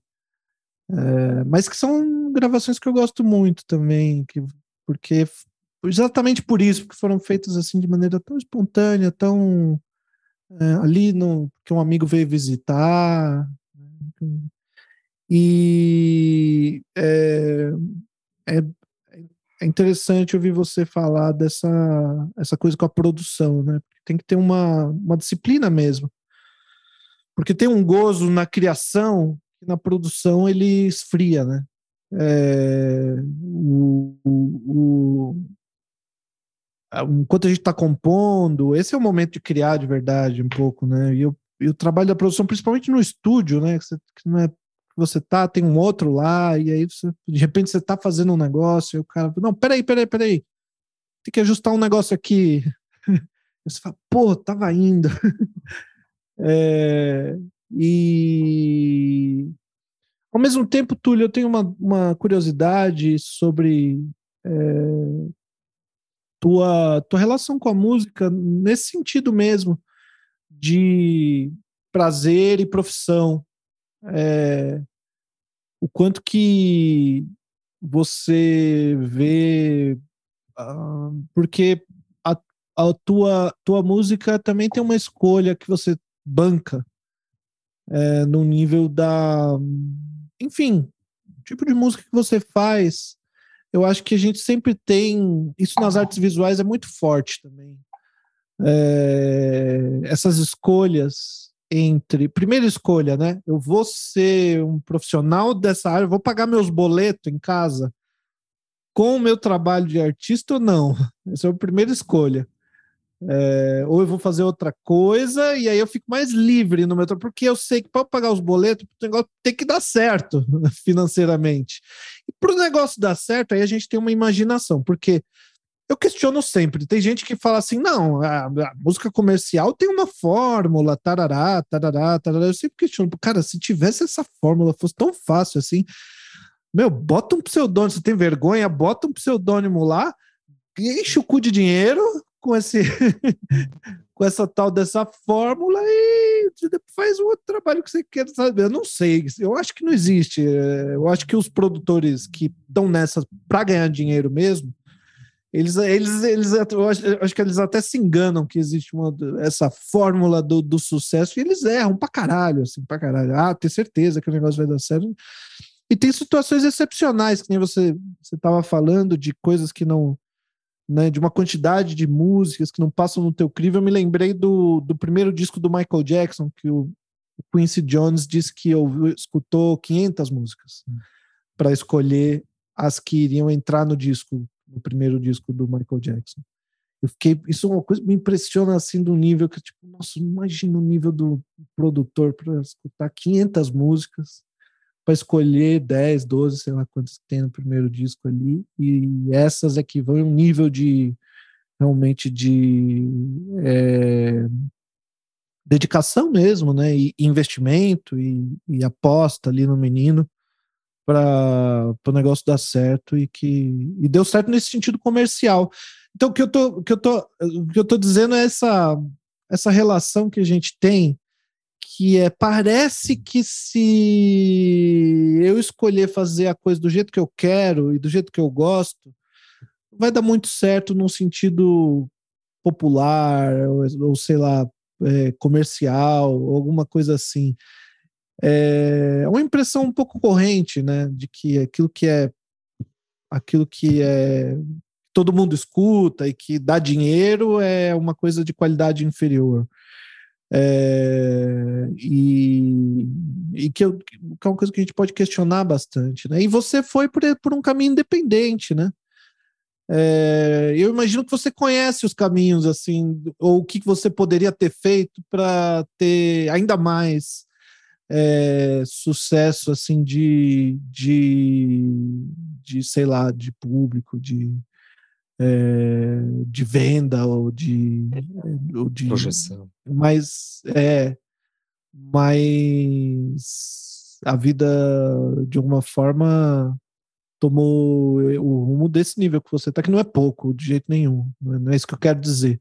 Tô, tô falando assim da Anitta, como referência de comercial, nesse sentido comercial que eu tô falando. Né? Mas como é que como é que você vê assim essas coisas? Eu sei exatamente o que você está falando. Exatamente.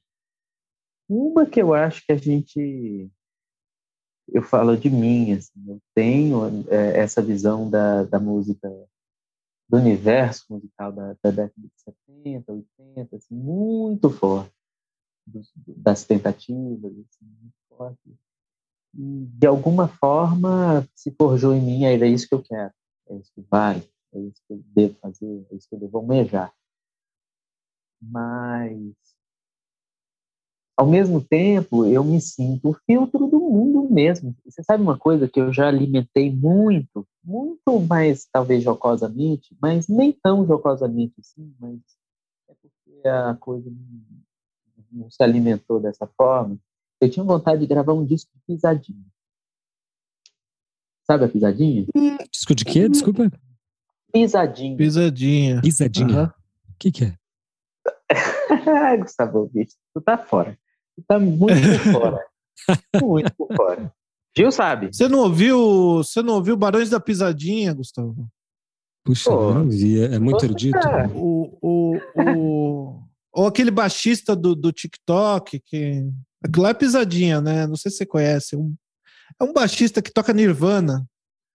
num ritmo nordestino, que eu acho que aquilo ali é que é, que é,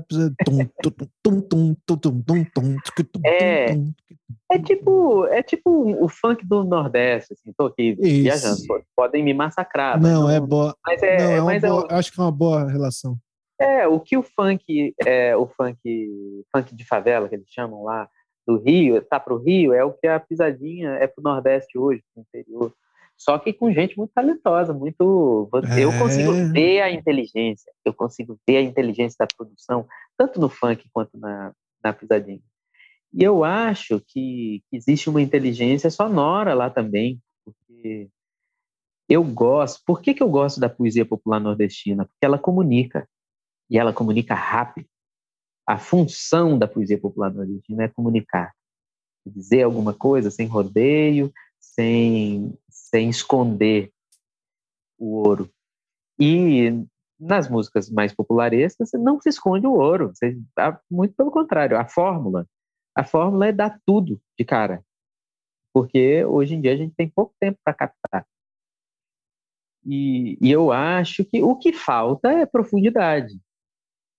Na, na, nas músicas mais populares, falta profundidade. Se você pega uma letra do, do, de um funk, ela, se, se Freud dizia que arte é você é, é sublimar o id, ali não tem sublimação nenhuma, ali é tudo explícito. Então, talvez o que falte seja uma letra, assim, tal, falte, né? Não sei nem se falta, mas talvez uma coisa para que permita muitas ouvidas, não só pela música, mas pela letra, para que para que você ou consiga ouvir aquela música e fazer e ter algum insight, alguma coisa, falta letra. E eu tinha vontade de me aventurar. Tinha mesmo, já falei até, já brinquei, assim, mas tudo uma coisa jocosa. Só que, a, juntando arte e trabalho, né, assim, ainda não, não, não, não ocasiona isso por, por algumas faltas, assim, uma porque eu não, não é o meu desejo, não procuro isso, mas se eu tivesse mais tempo, mais dinheiro para ter mais tempo, eu já teria brincado com isso e teria tido muita graça, porque, pô, Gustavo, se você conhecesse uma pisadinha por minha causa, pô, ia ser a maior honra da minha vida. Vou guardar então teu disco de pisadinha para conhecer. você só ouve a pisadinha se for do então, Túlio. se guarde, tu se guarde, que você vai ter pisadinha mesmo. Mas... Não é, mas eu, eu, eu me lembro, Túlio, do do Julinho da Adelaide, que era o Sim. pseudônimo do Chico Buarque, para fazer música de Jovem Guarda. Uhum. Que tem aquela Jorge Maravilha, uma música linda que eu gravei. É, assim, nesse, nessa coisa assim de. É, você não gosta de mim, mas sua filha gosta. Uhum. É uma, Aquela música super bonitinha. É, é... Jovem Guarda era uma coisa que ele não dava para ele fazer no o nome dele. É, até porque eu estaria cagando, né? Porque meu nome. Não tô, meu nome não tá lá, não. Não tá pesando. Não é propriedade muito. de uma gravadora, sobretudo. Mas. Mas eu acho que esses caminhos são muito bons, são muito bons. Eu ia gostar muito. Tenho amigos que fazem algumas, é, andam por outros lugares. Eu gostaria muito de andar por outros lugares, mas não é um movimento. Eu não sei se é a minha coisa de vida. E aliás, tem muito uma coisa do, é, do fazer artístico mal remunerado que você ficando muito bom numa coisa só que as suas necessidades não supridas por aquela coisa, e por melhor que você seja, você já tem pouco tempo e pouca disposição para aquilo. Se eu tivesse muito bem de grana, eu estaria mais, mais empenhado em, em fazer, em experimentar, em mas o que você vê, por exemplo, no, na cadeia produtiva cultural, assim, quando não tem muitos produtores muito bons, porque tem pessoas com boa vontade que começa a galgar, começa a ir ladeira acima, com muita disposição e vai aprendendo e vai, e vai descobrindo os caminhos e atalhos. mas vai se cansando e vai sendo mal remunerado, vai ser quando ela está no ápice de saber tudo, ela não tem é, aparece uma outra oportunidade, ela lá vai levar aquela outra oportunidade, vai perseguir aquela oportunidade pela, pela remuneração, porque a gente não é valorizado, a gente não, não recebe pelo que a gente aprende de fazer aqui. Então, acho que acontece um pouco comigo. É, e desde cedo, assim, voltando à sua pergunta lá de assim, como é trabalho e lazer, desde muito cedo eu tive muitos contra-exemplos de que eu não queria viver de arte, viver de música. Muitos contra-exemplos, muitos, muitos professores talentosíssimos, que, que, sei lá, lembro de um que chegou a tocar com Djavan, e tava, nunca se dedicou ao trabalho dele, violonista, nunca se dedicou ao trabalho dele porque dava aula. Então, eu, desde sempre, eu soube que eu não queria, não queria trabalhar com música, eu queria estar livre para não precisar fazer o que eu não quisesse. Só que vai vida, vai vida, vai vida, é, também o trabalho que eu tenho hoje não me permite muitos, muitas extravagâncias artísticas. Até que permite porque o meio, meio artístico se valoriza e se, e se ajuda. E é por isso que a gente faz. E não, e eu, quando eu digo a gente, eu não digo nem só os independentes pequenos, até às vezes os médio grandes, eles fazem por conta disso, por, por insistência, por então, não é um Mas isso é o caso, é o caso até específico da Anitta, né? como eu tenho uma admiração muito grande pela Anitta nesse sentido, como empresária, assim. É, ela fez um, um, caminho que foi um caminho dela e que ela tomou as rédeas do trabalho dela e se cercou de quem contratou quem tinha que contratar e fez as apostas que tinha que fazer trabalhou. e alcançou um sucesso que nem pra caralho, pra caralho. Ela alcançou um sucesso que ninguém nunca alcançou assim no Brasil. É... Não, acho que o caso dela é admirável, admirável. É. Acho que ela. O preço que ela pagou para chegar onde ela chegou não foi pouco. É uma assim. coisa assim, eu acho que ela, ela é, o, o trabalho dela é comparável com o presidente de uma empresa, o criador de uma empresa. Ela criou, é. ela, ela se liderou. Não vou entrar no mérito artístico, e eu acho que nem ela entra nem ela entra, é. porque ela é. sabe que aquilo ali é uma empreita. Produto. Uhum. É. Produto. Uhum. E eu acho muito admirável. E eu acho admirável até a música que se faz através dessa empreita. Não é uma coisa que eu escute, mas eu tenho uma admiração, até porque eu tenho um filho de cinco anos. E é muito curioso, apesar do que, de que ele ouça ele ouça tudo que eu ouço, mas às vezes o, o, o algoritmo do Spotify buga e bota uma pisadinha, entra uma pisadinha, ele, opa, gostei. Uhum. Quer dizer, tem uma coisa ali que é muito apelativa e que é muito boa. Que é muito boa. Não sei se você consegue ouvir aquilo lá muitas vezes. Mas talvez essa, essa coisa de ouvir muitas vezes, a gente já não ouve as mesmas músicas muitas vezes. É, coisa que a gente fazia no passado. A gente se reunia para ouvir música. Eu duvido que eu, Túlio, e Gil e Gustavo possamos discutir a, a obra de um artista que a gente está ouvindo, mais novo porque certamente eu não conheço a obra desse artista todo, nem você conhece as que eu estou ouvindo, porque já já está muito pulverizado. É. Quer dizer que a gente está ouvindo menos, não só. Eu não estou falando de quantidade, estou falando de número de vezes a uma mesma música. Então, já faz menos sentido uma música ser tão profunda. Que não adianta você ouvir uma música profunda que te toca como nada mais no mundo. Se você não ouve essa música 10, 15, 20, 30 vezes, ela não faz parte da sua, da sua experiência de ser humano. É, e é difícil isso, porque isso eu aprendi com música erudita, na verdade.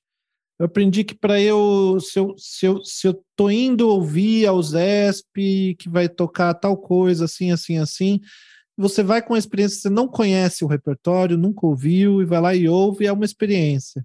Agora, se você eu fizer o contrário, não, primeiro eu tenho que conhecer isso aqui, eu vou ouvir bem direitinho, vou ouvir então a Filarmônica de Berlim, vou ouvir na gravação do fulano, não sei o que, não sei o que, agora eu conheço, tá?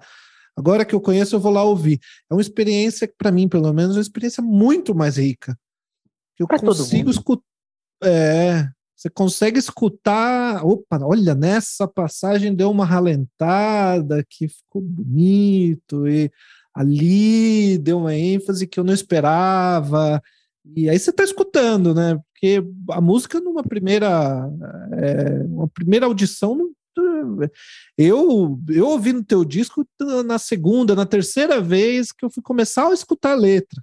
Assim, o, Gustavo fala da letra, eu, assim, eu, eu, não, eu não consigo, eu, não, eu realmente não consigo. Estou ouvindo ainda, olha, tem uma flautinha. Entrou só aqui a flautinha, que legal. É, eu tô ali naquelas camadas todas ainda da, Mas da isso, música, né, como a, até que chego na letra. como a gente projeta o, a nossa expectativa, né? Você conhece, tem uma experiência musical propriamente muito mais rica que a minha, enquanto músico e tal. Você ouve a música, né? Eu, qualquer música que seja, para mim, só, eu, eu só ouço a segunda vez se a letra me convence.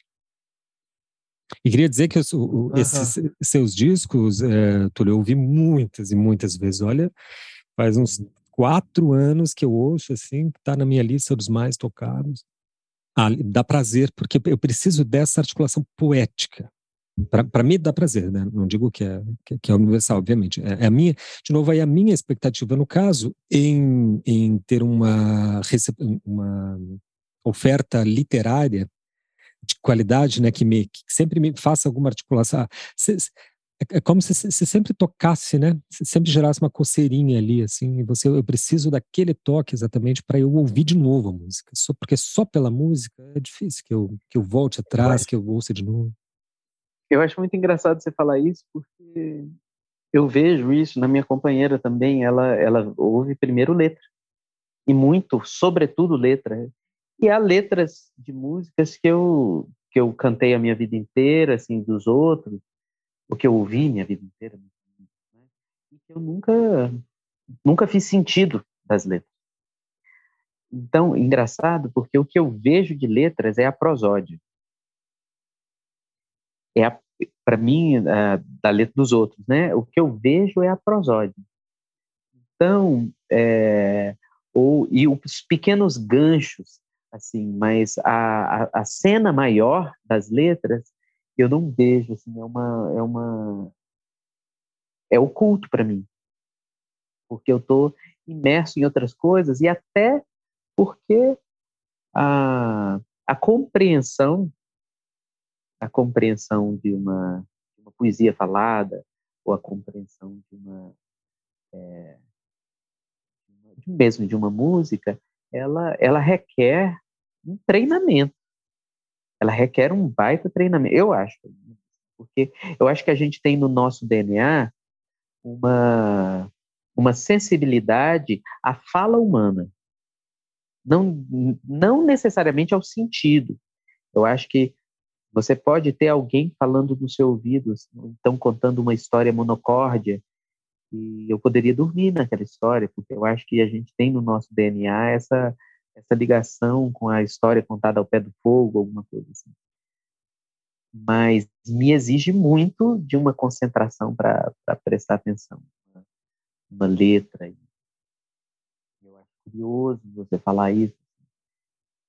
E, mas, e é o meu lado mais perfeccionista e mais racional que pede, bicho. Eu queria muito estar falando de temas assim, muito porradas que a gente está numa fase do mundo, de Brasil, de, é, de, de, coisas muito, muito rasas, né? Hoje, hoje a nossa vida é muito rasa.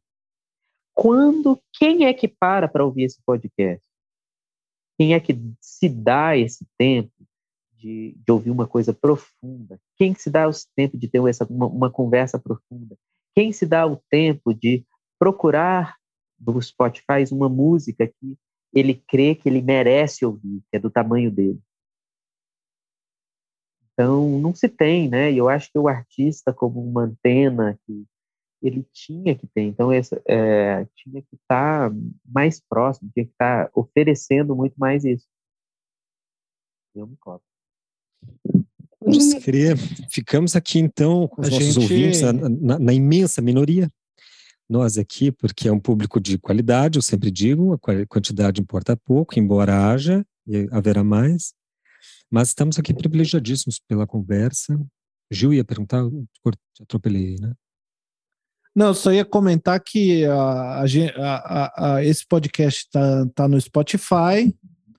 E no Spotify tem, eu acabei de pesquisar aqui no Google, o, o tem 80 milhões de tracks, de, de músicas. Tem 80 milhões de músicas e 4,7 milhões de episódios de podcast. E desse universo todo, as pessoas estão escolhendo ouvir a gente por sei lá quanto tempo Olha, que tá, tá dando esse episódio, uma hora e meia, mais ou menos. Parece importante. Parece realmente, eu nunca tinha me sentido tão importante na vida. Tem 150 pessoas que vão nos escolher cada episódio. Por aí, mais ou menos, é, exato. É um luxo. Agora sim que é um luxo com Túlio Borges aqui, me deu realmente muito prazer em, te, em ter você aqui. Túlio, acho que a conversa foi muito, muito profunda mesmo. Muito profunda. Nem sempre é assim, é difícil a gente conseguir uma. Porque você tem uma. Além de outros talentos e virtudes, acho que talvez a maior delas seja, seja a expor a tua vulnerabilidade.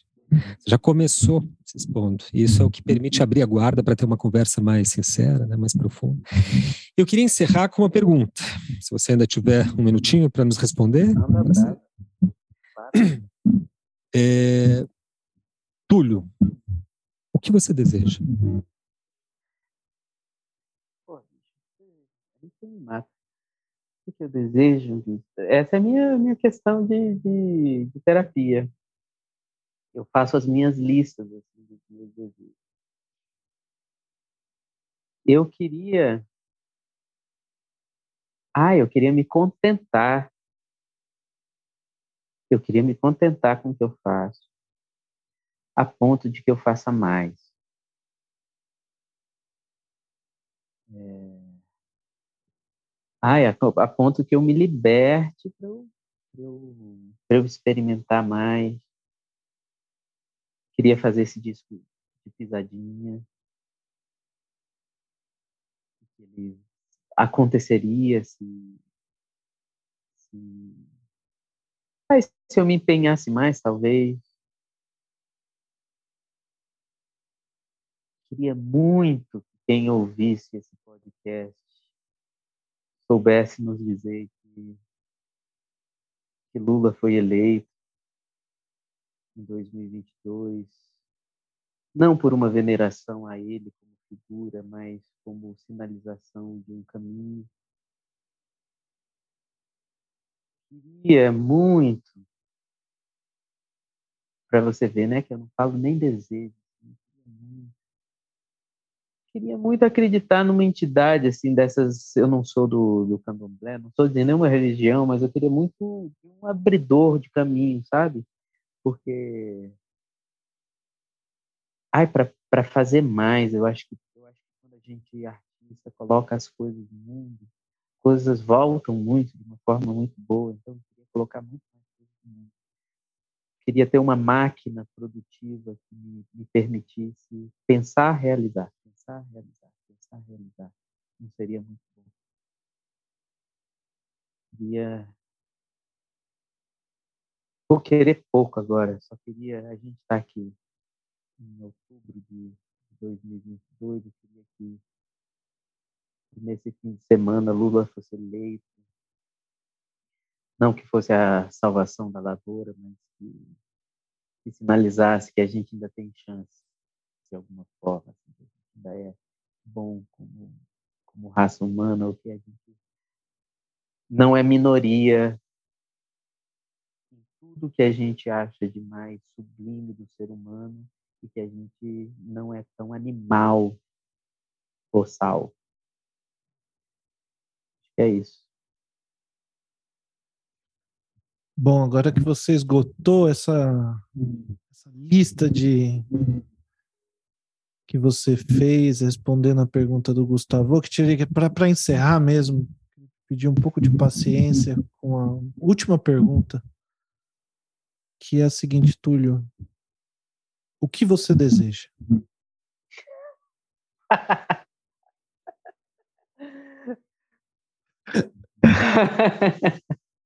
Pô, bicho, que bom, né? Porque poucas vezes na vida a gente, é, a gente responde e os outros acham, se convencem ou não se convencem e reperguntam, né? Que coisa, né? A gente não repergunta nada. Eu acho muito curioso isso. Me reperguntado. que tenha reperguntado eu acho que é uma ótima forma de acabar esse, esse, esse podcast, assim, sabe? Com uma repergunta pra gente. Ah, eu queria ter paz, de alguma forma. Eu sou uma pessoa sempre tranquila, eu não grito, não falo muito palavrão. Mas paz mesmo, eu acho que não tenho. Um neurótico, obsessivo. Ah, eu tô sempre é, me validando pouco, assim, eu acho que eu tenho pouca paz nesse sentido. Mas sabe uma coisa que eu desejo, então vai conectar talvez com o seu desejo. Talvez não há nada no mundo que eu quisesse mais, ou que eu. Não, eu nem quisesse mais, mas que eu. que eu valorizasse mais, que é quem consegue escrever um puta romance. eu amaria. Nossa, eu ia, eu ia me sentir muito mais realizado do que ter feito 30 dias se eu conseguisse escrever um romance de fuder. Tá aí. É, eu me identifico muito. Porque eu acho que do, do, ser humano é um tour de force, né? Assim, você, você é. Inventar uma vida completa que vale a pena ser vivida, se sendo que as nossas a gente muitas vezes duvida. É, Túlio, essa foi a primeira vez que a gente ficou com dó de fazer. A gente sempre faz essa pergunta duas vezes. Essa foi a primeira que a gente ficou aqui no chat, aqui do ladinho, falando: e aí, fazemos ou não fazemos? Desejos, né, na primeira. Porque você foi longe já na primeira. Eu falei, ah, vamos ver o que que, que, que sai nessa segunda. A resposta da segunda saiu melhor, foi bom ter perguntado. Saiu, saiu. Bom, muito obrigado, Túlio. A gente vai é, encerrando e fica o, o desejo aqui que o, o, o público que vai estar tá ouvindo a gente é, ouça, quem, quem, quem, por acaso não conhecer o trabalho do Túlio, vai, aproveita que você já está no Spotify e, e, terminando aqui o episódio, vai lá, procura o, o Túlio Borges e ouve, ouve tudo, que tudo ali vale a pena, é, bastante. Túlio, tem algum jabá? Algum comercial do, dos próximos programas que você queira fazer aí? Bom, tem esses próximos discos estão encalhados, mas não avacalhados. Assim. Tem, é, tem esse disco com o Leandro Braga, que deve sair agora. Era para ter saído, era para sair por agora, mas por conta de data que vai sair no, no início de 2023. Tem o disco gravado ao vivo com o Quinteto da Paraíba, que está muito lindo, que seja outros discos com eles, que é meio uma, uma volta num ciclo, porque eu escutava, os escutava muito quando eu era adolescente, naquela época da escola de música, e pude estar no palco com eles, gravando esse disco. E para, curiosamente, eu gravei um disco de reggae, assim, nessas experimentações, assim, não sei se vai sair tudo, porque não sei se tudo vai passar no crivo, mas alguma coisa vai aparecer por aí. Mas a vontade é muito de fazer muita coisa, de gravar. Tem data para show nas logo mais aí? Alguma, alguma data já agendada? Não, por hora não, porque eu ia fazer algumas coisas por Brasília, mas eu não tenho muito prazer em tocar e nem, nem vislumbro tanto isso. Então, geralmente, os shows são um pouco maiores. Assim, quando faz, é, é um show mais trabalhado, não, não tem por hora. É, mas será em breve algum, pelo menos um, esse, alguma, uma turnezinha com o Leandro Braga, com o da Paraíba vai acontecer. Massa. Sigam lá então o Túlio Borges, que nas redes deve, obviamente, publicar, né? Quando sair algum novo show ou novos discos. Túlio, muitíssimo obrigado mesmo por estar aqui. É, foi massa, foi longo, mas valeu muito a pena. A gente nem viu o tempo passar. É, brigadíssimo mesmo pela tua generosidade. Eu que essa, essa conversa, eu acho que vale a pena demais. Eu queria ter mais vezes. pela. Fica aqui o convite para voltar, então. É isso aí, Gil. É isso aí. Até mais. Adeus. Valeu, gente.